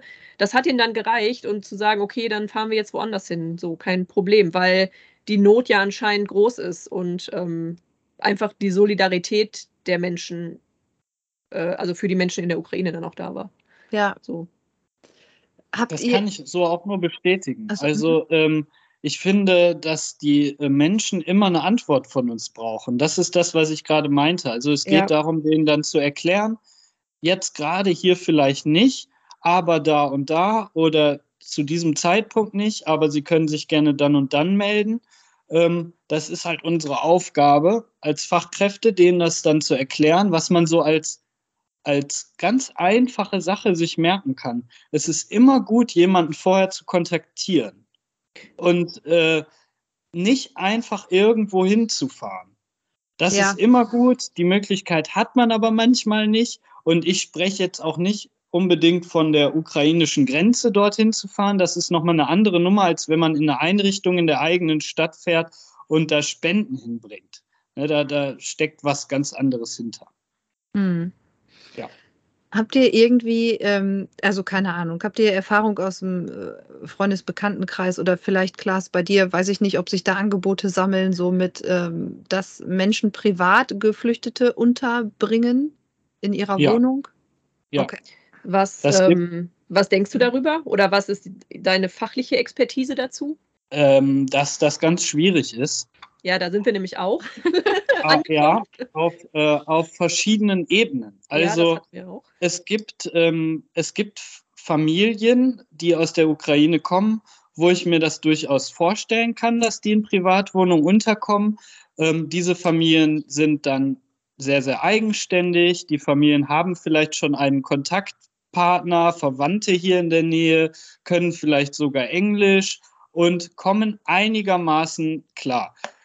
Wenn man aber eine Familie, also man kann seine Wohnung der Stadt Essen melden oder eine Wohnung der Stadt Essen als Privatperson melden und man kriegt dann im Zweifel irgendeine Familie zugewiesen, die dort dann am Hauptbahnhof auftaucht oder bei der Stäubenstraße auftaucht. Und wenn diese Familie, äh, je nachdem, welche Geschichte die Familie hat, ähm, oder was die erlebt haben oder wie eigenständig die sind, kann da eine Menge, Menge Arbeit auf äh, die Person zukommen, die die Wohnung zur Verfügung stellt. Ähm, weil die Menschen werden einen, die Vera hat das gerade ganz schön beschrieben, wie schnell die Menschen einen als Bezugsperson sehen, nur bei einer kurzen Fahrt. Mhm. Jetzt stelle man sich vor, diese Familie wohnt über einem, in, im, vielleicht im eigenen Haus oder so die werden klopfen, die werden fragen, die werden sagen, wo ist das Sozialamt, wo, wo kann ich einkaufen und so. Und ich kann mir vorstellen, dass manche Menschen, nicht alle, aber manche, die da die Wohnung zur Verfügung stellen, auch an ihre Grenzen stoßen. Einerseits, weil diese Betreuung dieser Menschen ist aufwendig, kann auch anstrengend sein und unsere Sozialarbeitenden sind auch froh, nach Hause zu gehen um 16 Uhr und in ihre eigene Wohnung zu gehen. Da geht dann nämlich die Betreuung nicht weiter. Und der andere Aspekt ist, ähm, ein, ein, ganz schlimmer Aspekt äh, sind die Wohnungen, die dann meistens von irgendwelchen fragwürdigen Männern zur Verfügung gestellt werden, ähm, um sich dann Frauen ins äh, Haus zu holen. Auch da hat die Vera das gerade ganz schön beschrieben, was so eine Frau als Bezugsperson auch schaffen kann. Und das ist ja selbstverständlich, wenn man die Sprache nicht spricht, wenn man nicht, nicht mal so richtig weiß, wo fahre ich denn jetzt gerade hin, ähm, wann sind wir da. Und dann sitzt da wenigstens die Vera als Frau und man weiß irgendwie, alles klar, der Mann, mit dem ich hier fahre, der ist nicht zwielichtig, ich kann denen vertrauen. Und das gibt es natürlich jetzt gerade auch. Männer, die irgendwie Wohnungen zur Verfügung stellen, wo Dinge ja. äh, passieren, die dann nicht schön sind. Wird das ähm, überprüft an irgendeiner Stelle? Also werden die Personen, die diese Wohnung anbieten, irgendwie geprüft oder so? Oder kann man einfach sagen, jo, ich habe nur Wohnung und die Stadt dann, jo, alles klar, hier, bitteschön, deine Familie? Also tatsächlich ist das ja Aufgabe der Stadt und wir haben schon beim Treffen am 7.3. darauf hingewiesen, dass die bitte da drauf achten sollen. Ja. Und wir haben uns da so ein bisschen von losgelöst, sage ich mal, weil ich, nicht nur ich, sondern viele, die in dem Bereich arbeiten, das auch als sehr, sehr schwierig zu. Wie soll man das nun äh, feststellen, ob mhm. das jetzt so jemand ist, der da vielleicht unschöne Dinge äh, vorhat? Ne? Also das ist total schwierig, das herauszufinden. Und eine Problematik, die wir, also wir bei der CSE haben gesagt, wir nehmen solche Wohnungen nicht an, weil wir das eben nicht überprüfen können. Ich ja? möchte noch ganz schnell was dazu sagen, weil das gerade ein Thema ist, was äh, tatsächlich in, in meinem Bereich auch eine ganz, ganz große Rolle spielt. Wir haben bei uns ja die ähm, Fach- und Beratungsstelle Nachtfalter, die sich um Opfer von Menschenhandel zum Zweck der sexuellen Ausbeutung kümmern und bekommen dort gerade nahezu jeden Tag eine Presseanfrage ähm, oder auch Anfragen von PolitikerInnen, wo eben gefragt wird, wie viele ähm, Opfer von Menschenhandel wir denn jetzt schon aus der Ukraine hätten. Also das ist gerade ein, ein äh, Riesenthema oder es wird zumindest zu einem sehr, sehr großen Thema gemacht, was ja grundsätzlich erstmal gut ist, dass die Frauen dort im Blick sind und dass äh, die Frauen auch aufgeklärt werden und so weiter und so fort. Ähm, ich kann dazu sagen, in Essen haben wir noch keinen bekannten Fall, vielleicht das mal vorweg. Aber was wir eben gerade ganz viel machen, ist auch ähm, viele Flyer auf Ukrainisch zu übersetzen, ganz viele kleine Handzettel schon am Bahnhof zu verteilen an die Frauen, die dort ankommen. Die DolmetscherInnen dort fragen die Frauen, wenn sie mit einem Mann unterwegs sind, kennst du den, weißt du, wer das ist, warst du schon mal da? Also da einfach sehr, sehr, sehr sensibel zu sein und äh, um genau das vielleicht zu verhindern. Es muss ja nicht mal Menschenhandel sein, das ist natürlich irgendwie auch der Worst Case, ne? aber um auch ähm, ja, sexualisierte Gewalt einfach zu, zu verhindern und zu verhindern, dass die Frauen da in Situationen kommen, aus denen sie sich alleine äh, nicht, nicht befreien können. Oder in eine Abhängigkeit einfach geraten. Ne? Wenn du dann in der Wohnung bist oder von diesem Menschen abhängig bist, dann, äh, weil er dir auch vielleicht erstmal eine Bleibe gibt und alle und dieser Mensch ja vielleicht auch erstmal die Informationsgewalt äh, irgendwie hat, dann ist es ja auch oft ganz schwierig, sich äh, daraus wieder zu lösen, wenn du dann auch vielleicht ähm, äh, quasi davon abgehalten wirst, dir andere Kontakte zu suchen. Ja. So. Also wir haben einen äh, ukrainischen Flyer zum Beispiel entworfen, wo wirklich äh, Tipps für die Flucht draufstehen. Gib niemals deinen Pass aus der Hand, versteck dein Geld, steig nicht zu Menschen äh, oder zumindest nicht zu alleinreisenden Menschen in ein Auto oder als Frau nur mit mit Männern in ein Auto, sei einfach vorsichtig, teil deinen Standort, sag deinen Freundinnen, wo du bist. Also all diese, diese Vorsichtsmaßnahmen, damit ähm, ja, die Frauen einfach zumindest äh, Bescheid wissen und da sensibel sind, um äh, genau das, das zu verhindern. Ja, das war mir nur wichtig, das an der Stelle nochmal zu sagen.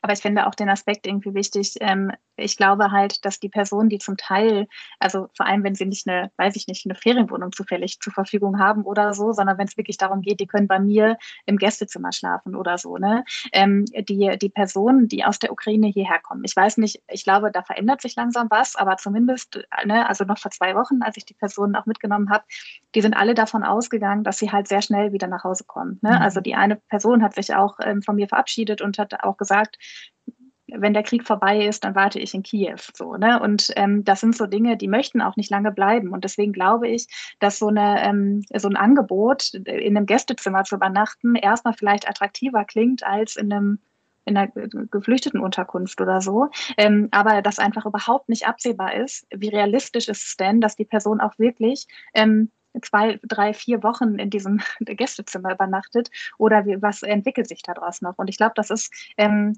sowohl für die Personen, für die ukrainischen Geflüchteten, als auch für die Personen, die dann hier ihre Zimmer oder so zur Verfügung stellen, eine totale Überforderung, wenn es sich eben nicht so gestaltet, mal zwei Wochen auf einer Couch zu schlafen oder so, sondern dass das irgendwie irgendwann so ein Dauerzustand wird.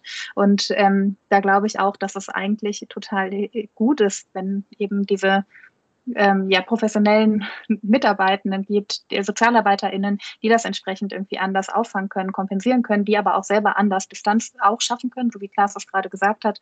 Ähm, genau, und da glaube ich, da müssen auch, also müssen, ich glaube, auch Personen vorgeschützt werden, die selber so hilfsbereit sind und sagen, hier, bei mir ist noch eine Couch frei oder so. Ich glaube, die brauchen auch an vielen Stellen irgendwie einen Schutz. Auf jeden Fall. Ja. Ich würde da gerne äh, unseren Geschäftsführer Andreas Biroth zitieren, der äh, für mich den sehr einprägsamen Satz äh, gesagt hat, das ist hier kein Sprint, das ist ein Marathon. Und das sollte man mhm. sich, glaube ich, immer wieder vor Augen halten, eben auch, wenn man äh, darüber nachdenkt, Menschen bei sich zu Hause aufzunehmen. Weil genau das, was du sagst, Vera, das ganze Ding ist nicht in zwei Wochen vorbei. Also ich bin mir nicht mal sicher, ob wir mittlerweile von nur also noch von Monaten reden mhm. oder ob man halt schon von Jahren reden muss. Ne? Ja. Das ist halt, das nimmt unfassbar viel Zeit in Anspruch und ich muss mir ja als Person auch überlegen, kann, also kann ich das, dass in meinem Gästezimmer jetzt für mehrere Monate eine Familie oder eine Person oder was auch immer, ein Pärchen wohnt? Oder wann ist für mich meine persönliche Grenze erreicht, dass ich sage, okay, nach vier Wochen äh, müssen die auch wieder gehen?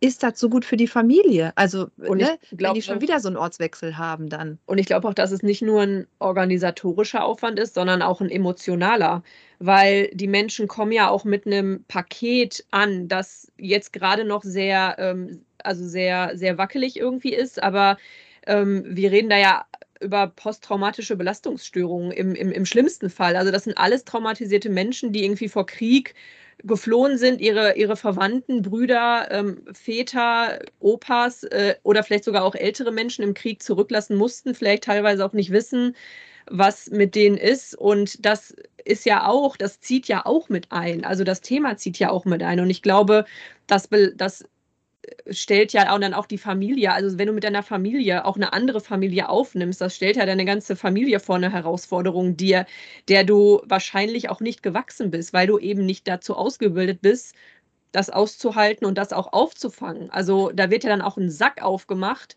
der im schlimmsten Fall nicht wieder zugemacht werden kann. Und am Ende sind halt die Leidtragenden die Menschen, die eben geflüchtet sind. Ja, so. das ist gerade privat tatsächlich mein persönlicher Kampf gegen Windmühlen, weil definitiv, ich das so definitiv. viel erzähle meinen Freunden und Bekannten und keine Ahnung, das sind alle, ja, und äh, wir nehmen dann auch welche bei uns auf und ich, ne, ich rede genau das, was wir hier gerade reden und sage, du musst dir das aber gut überlegen, weil deswegen, das, ja, mein Gott, das schafft man ja schon. genau, bla, das wird dann ne? klein geredet so, ja. aber ähm, was halt wirklich passiert, können sich die meisten nicht vorstellen, weil sie halt das also ich weiß nicht, ob es auch ein bisschen was Egoistisches ist. So dieses Helfen wollen kommt ja eigentlich aus einer guten Ecke in einem, aber trotzdem dieses. Ähm, das wird auch nichts Böses sein. Also nein. wir tun das ja nicht, um jemanden zu ärgern. Aber trotzdem ist es ja auch ein Stück Egoismus zu sagen, ja, ja das natürlich. ist mir aber egal, sondern ich mache das jetzt, um halt mein, mein Gewissen dazu beruhigen oder irgendwie meine das ist ja auch eine Coping-Strategie, irgendwie zu helfen, um irgendwie auch mit diesem furchtbaren Krieg, der ja irgendwie auch in unserer Nachbarschaft quasi ist, umzugehen. Ähm, und dann zu sagen, nee, ich nehme aber auf, um auch mich zu beruhigen oder um irgendwie was getan zu um haben. Um was getan zu genau. haben. Ich glaube, das ist ja. es. Ne? Also weswegen auch äh, Menschen ihr Auto nehmen und damit an die Grenze genau. fahren, um ja. was zu tun, ja. um einfach nicht so hilflos in diesem Moment zu sein, wie wir aber alle irgendwie gerade leider sind. Auf so, jeden Fall. Weil man ja. halt nicht wirklich mehr machen kann als das. Ah, da okay. wären wir ja auch wieder an einem Punkt, wo wir gerade schon mal waren. Auch da gehört es einfach dazu, dass wir die aufklären. Ja. Weil woher sollen die Menschen denn wissen, dass das schwierig ist? Ähm, die arbeiten meinetwegen im Autohaus bei VW oder so und stellen sich jetzt vor, oh, ich nehme jetzt mal eine Ver Woher sollen die das wissen?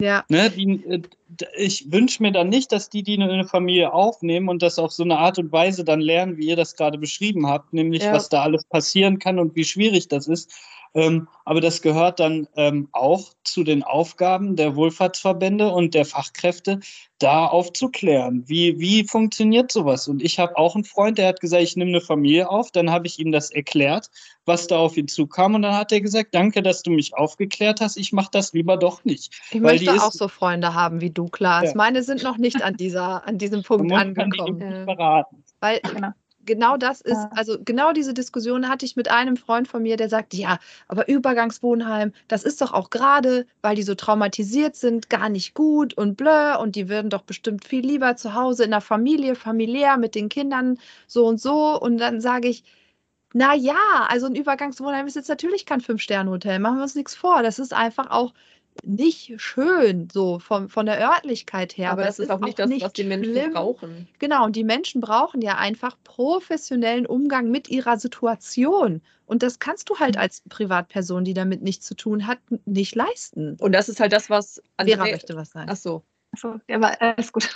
ja, aber ich, ähm, aber ich finde trotzdem auch, dass man, ich glaube, dass man äh, zum Teil Situationen nicht so gut vergleichen kann. Nämlich, wie das hier bei uns im Ruhrgebiet gerade sich noch darstellt und wie es beispielsweise München ist. Wir waren ja in München an zwei Aufnahmestellen und das war wirklich, das war wirklich, wirklich furchtbar. Das war wirklich herzerreißend. Und das war genau so, wie es sich alle vorstellen, die gerade ihre Couchen und äh, Gästezimmer zur Verfügung stellen wollen. Das war eine, eine, eine meterlange Schlange, wo Menschen sich anstellen mussten, die irgendwie gar nicht wussten, was passiert dann ist man da rein und das war eine Halle, äh, da saßen, also das war wirklich schrecklich. Die Kinder saßen da, wo du, die wussten gar nicht so richtig, wo sie, ähm, ja, was da irgendwie passiert so. Also das war wirklich, das war mit, das war so eine furchtbare Situation. Und in München, in Berlin ist die Situation einfach auch ein bisschen eine andere als bei uns gerade noch. Ne? Das stimmt. Und Genau, und natürlich muss man dann aber auch nochmal sehen, das war die allererste Aufnahmestelle, wo wir waren und nicht ein Übergangswohnheim zum Beispiel, wo sie ja dann auch längere Zeit verbringen, sondern wirklich die aller, allererste Nacht oder so, wo man dann guckt, wie kommen die Menschen ähm, weiter oder wo kommt sie dann auch hin. Und ich glaube auch, dass das nicht das größte Problem wäre. Ich habe ja gerade auch gesagt, dass Ritti zum Beispiel ja auch ähm, die ähm, eine Person eine Nacht bei sich hat übernachten lassen und dann ja weitergefahren ist. Ähm, wenn es absehbar wäre, dass man sagt, man, dass man nur das kompensiert, dieses Ankommen und nicht in diesen riesen Hallen zu schlafen mit ich weiß nicht wie vielen Menschen und so. Wenn es nur das wäre, dann finde ich, ist das eine Sache, da kann man sich anders drauf einstellen. Aber das ist eben das, was man nicht weiß. Ne? Man weiß nicht, sind es zwei, drei Nächte und dann kommen die gut unter, zum Beispiel im Übergangswohnheim, oder worüber sprechen wir? Und das ist so ein bisschen, genau. finde ich, das, das Schwierige. Ja, ja, ja das finde ich wirklich. Und also ne, ich habe ja gerade schon gesagt, das kann Sprinter sein Marathon und das gilt halt also sowohl für die Unterbringung von Menschen, aber vielleicht gilt das halt auch für, wir brauchen nicht nur jetzt Menschen, die helfen, wir brauchen die noch ganz, ganz lange. So, wir brauchen diese Hilfe auch noch, wenn es darum geht, die Menschen, die jetzt zu uns zu kommen, wirklich in diese Gesellschaft auch zu integrieren. Ne? Also denen mhm. irgendwie einen Job, eine Arbeit, eine Wohnung, was auch immer zu besorgen, einen Freundeskreis aufzubauen, das Kind in die Schule zu bringen, die Kinder in die Kita, wie auch immer, Sportverein, ne? Also da gehört ja ganz, ganz, ganz viel zu. Und jetzt am Anfang ist es natürlich eine riesige, ja, eine riesige Hilfsbereitschaft, aber man muss den Menschen eben auch sagen, ey, das ist auch okay, wenn du jetzt gerade nicht machst, also nichts machst, so, spar dir das doch noch zwei Monate auf, weil dann können ganz viele schon nicht mehr, aber dann kannst du noch und kannst halt ne, weiterhelfen, weil das genauso wichtig ist wie jetzt. Oder vielleicht reizt auch einfach äh, dann die offene Gesellschaft eben zu zu leben und dann mhm. ein nettes Wort in der Schule zu haben oder ein nettes Wort oder ein Willkommenswort. Äh, also einfach Menschen, die dann vielleicht irgendwann in der Gesellschaft auch ankommen, weil sich abzeichnet, okay, der Krieg ist halt nicht morgen vorbei, sondern das dauert jetzt irgendwie noch was, ähm, dass man sie dann eben willkommen heißt. Und das ist doch dann auch gut. Ja. Also das ist dann ja noch wichtiger, weil eben auch äh, angeknüpft wird. Ja. Wenn wir jetzt gerade so viel davon reden, was man denn am besten nicht machen sollte, können wir jetzt mal lösungsorientiert denken ähm, und zu den Dingen kommen, die man vielleicht machen kann. Also Klaas, wie ist es bei euch? Kann man gerade irgendwas sinnvoll unterstützen? Ähm, ja, also erstmal ähm, habe ich das ja gerade schon gesagt, der Grundsatz, ähm, immer vorher irgendwo anrufen. Also generell kann man immer bei uns anrufen und fragen, was braucht ihr? Ähm, weil sich der Bedarf ja täglich ändern kann. Also mhm. das war auch in den ersten Tagen so und das hat dann auch gut geklappt. Wenn die Leute kamen, haben wir denen gesagt, ähm, was wir brauchen und das war dann auch ganz schnell da.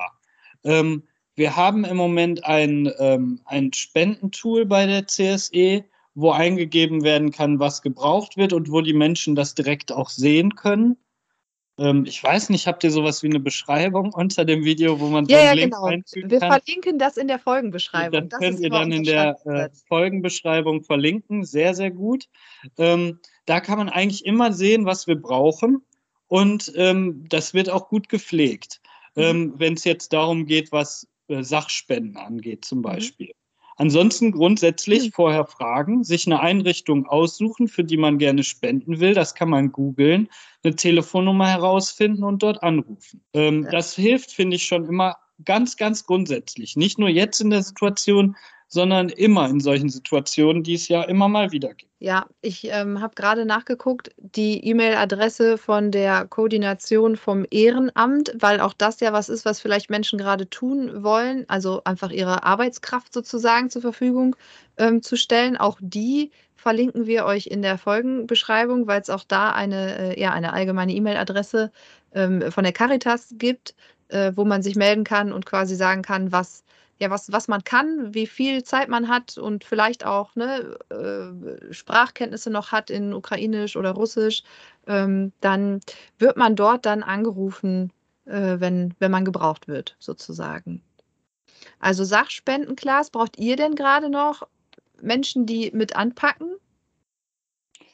Ja, also generell ist es so, dass wir immer DolmetscherInnen gebrauchen können. Menschen, die Russisch sprechen, die Ukrainisch sprechen auch da vorher bei uns melden, damit wir das koordinieren können, wann kommt wer. Ähm, Wie hättest genau. du es denn gerne, per Telefon oder per E-Mail? Was dürfen wir denn in der Folgenbeschreibung äh, verlinken? Beides. Okay. Beides. Ähm, per Mail ist immer so ein bisschen, bisschen besser, weil dann kann man das selber koordinieren natürlich. Ne? Mhm. Also wenn ich jetzt in Gesprächen bin und die ganze Zeit klingelt das Telefon, so bekommen die Menschen auf jeden Fall eine Antwort von mhm. uns. Ähm, Genau. Was wir auch gut gebrauchen können, und das ist ganz allgemein gesagt, Menschen, die wirklich äh, ihre Arbeitskraft mitbringen. Also das kann in Form von einer ähm, Kleiderkammer sein, die, wo Sachen angenommen werden müssen, wo Sachen rausgegeben müssen, werden müssen. Wir haben Lebensmittelkammern, wo Sachen rausgegeben werden müssen und sowas. Also ähm, tatsächlich Leute, die sich bei uns vor Ort auch engagieren wollen, aber auch das muss von und mit uns organisiert mhm. werden. Das heißt, auch da vorher melden und dann finden wir da eine Lösung. Und generell hilft immer auch ein bisschen Geduld bei den SpenderInnen.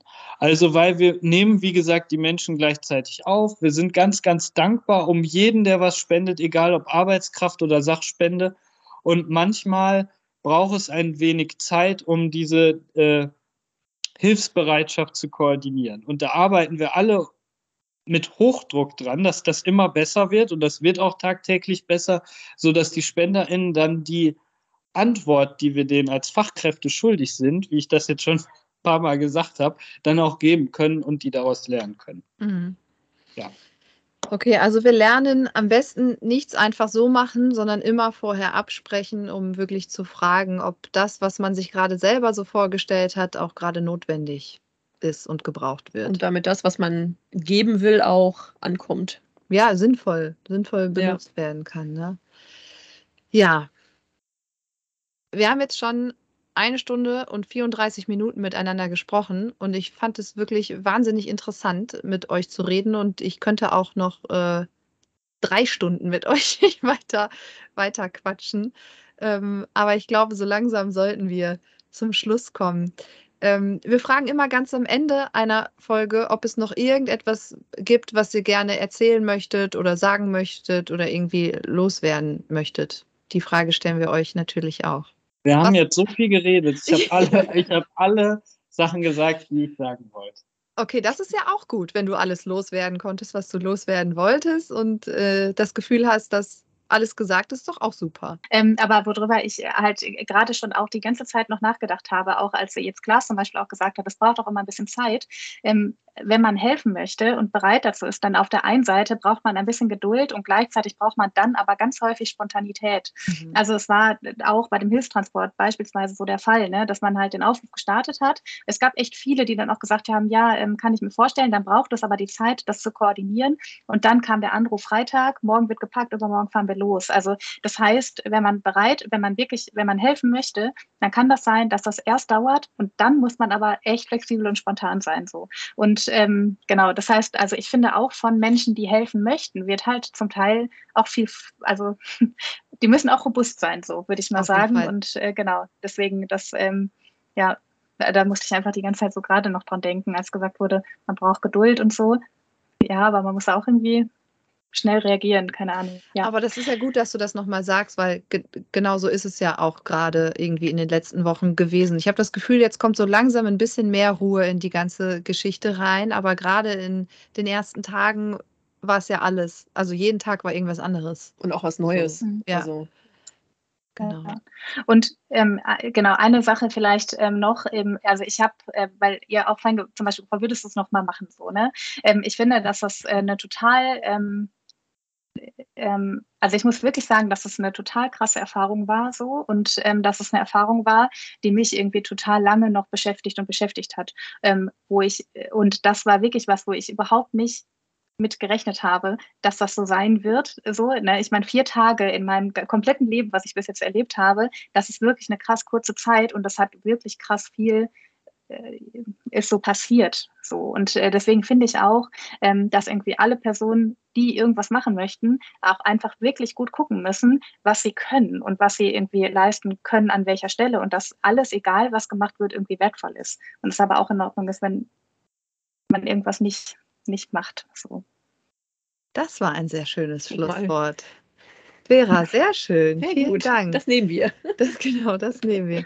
Ja, uns bleibt ja wirklich nur ähm, übrig, ähm, uns ganz, ganz feste bei euch zu bedanken, weil wir wissen, wie sehr ihr auch einfach beide beruflich eingespannt seid und wie viel einfach gerade auch zu tun ist. Und dass ihr euch jetzt die anderthalb Stunden mit uns Zeit genommen habt, ähm, ist ganz fantastisch. Aber natürlich auch, Vera, dir nochmal ganz herzlichen Dank dafür, dass du den Transport begleitet hast und dass du ähm, sicher wieder zurückgekommen bist und auch noch Menschen mit sicher zurückgebracht hast. Und Klaas, dir auch vielen Dank für die Arbeit, die du und dein Team äh, in den Übergangswohnheimen leisten. Ja, Möchtest du noch was sagen? Nö. Okay. Bleibt uns nichts anderes als herzlichen Dank zu sagen. Tschüss. Tschüss. Ich finde dafür, dass wir über so ein ernstes Thema gesprochen haben, was auch wirklich schön. Ja. Ich glaube aber trotzdem, dass wir. Konstruktiv. Ja, konstruktiv und trotzdem nicht nur auf der Meta-Ebene also ich finde, Vera hat das auch schön nochmal so emotional, also die Emotionalität, die dann irgendwie da ist oder auch die Überforderung von Gefühlen nochmal gut dargestellt. Ja. So was das ja auch, also das geht uns ja alle an und das macht ja auch mit uns allen was, auch wenn wir nichts, also viele nichts direkt damit äh, zu tun haben. Aber die Bilder im Internet oder auch im Fernsehen machen ja auch was mit einem so. Ja. Ja, und ich fand es auch wirklich spannend, dass äh, dass sie gesagt hat, sie hat sich da nicht so drauf vorbereitet und konnte sich das so nicht vorstellen. Und ich glaube ganz ehrlich, so, ich glaube, darauf kann man sich ich auch nicht sagen, das ist, glaube ich, nichts, worauf man sich, ähm, ich glaube, selbst wenn du den Katastrophenschutz studiert hast oder irgendwie so kannst du dich nicht, also du kannst dich nicht emotional darauf vorbereiten. Du kriegst zwar vielleicht ein Werkzeug an die Hand, aber wie es wirklich ist, das musst du halt erleben. Und eigentlich will das, also will man ja gar nicht, dass das jemand erleben muss. So. Ja. Ja, das stimmt. Und trotzdem, also wie immer habe ich irgendwie das Gefühl, wir sind in Essen ganz gut aufgestellt. Ja, definitiv. Also, ne? Ich, also auch so strukturell einfach. Genau. Ich habe gerade halt nicht so ein krasses Gefühl von Hilflosigkeit, sondern eher von, okay, cool, wir haben viele coole Sachen schon an die Grenze geschickt oder in die Ukraine ja. oder wie auch immer. Ja. Wir haben hier gute Strukturen, die funktionieren für die Menschen, die ankommen, dass die erstmal sicher irgendwo unterkommen, egal ob es jetzt im äh, Übergangswohnheim oder in der äh, Aufnahmeeinrichtung ist. Und ich weiß, ich meine, gut, weil ich bei dem Träger arbeite und die Menschen kenne, die da irgendwie äh, mit zu tun haben oder die die Menschen betreuen, ich weiß halt, dass die Menschen da gut aufgehoben sind und halt gut versorgt werden und nicht, also die halt da die bestmögliche Betreuung eben bekommen. Ähm, hoffe ich natürlich auch für die anderen Städte und Einrichtungen, kann ich aber natürlich nicht mit Bestimmtheit sagen. Und ich verstehe auch, wenn man dann sowas denkt wie, oh nee, dann lieber die Familie privat aufnehmen, dann sind die bei mir in der Familie. Und ähm, also ich kann das Gefühl dahinter total nachvollziehen, wenn man halt nicht weiß, wie die Einrichtungen ähm, arbeiten und dann vielleicht auch erstmal denkt, okay, die gehen da in der Masse unter, die werden da irgendwie wie am, am Fließband behandelt und kriegen da keine Einzelversorgung oder so. Ähm, ja, ist halt auch oft nicht überall gleich. Und äh, siehe Moria, Vollkatastrophe, auch immer noch so, ne? Ja, und aber wenn man, so wie Vera, sich ne, diese Aufnahmeeinrichtung da in München, äh, weiß ich nicht, eine halbe Stunde lang anguckt oder so, kriegt man ja auch kein Gefühl dafür, wie da gearbeitet wird. Ja, oder auch wie es dahinter ne? abläuft. Also genau. man sieht das halt und denkt sich, oh mein Gott, krass. Genau. Und wie es aber dahinter ist, also wie gut das strukturell auch aufgebaut ist oder was auch der Sinn dahinter ist, ähm, ist natürlich nochmal äh, eine andere Geschichte so. Ja. Ne? Ja, klar. Ja, also wir verlinken euch auf jeden Fall alle wichtigen Dinge in der Folgenbeschreibung ähm, und haben uns dazu entschlossen, wie ihr wahrscheinlich schon gemerkt habt, weil ihr euch die Folge schon angehört habt, eben diese Folge vor dem 15. April äh, zu veröffentlichen, aufgrund der Aktualität des Themas. Ähm, genau, das heißt, ihr habt jetzt ein bisschen eine größere Pause, bis es die nächste Folge im gibt. Mai gibt. Genau. Ja, bis dahin hoffen wir, ähm, dass sich diese verrückte Welt vielleicht ein Stück weit wieder beruhigt und ähm, bleibt gesund weiterhin. Ja, bleibt gesund und wir freuen uns äh, auf die nächste Folge.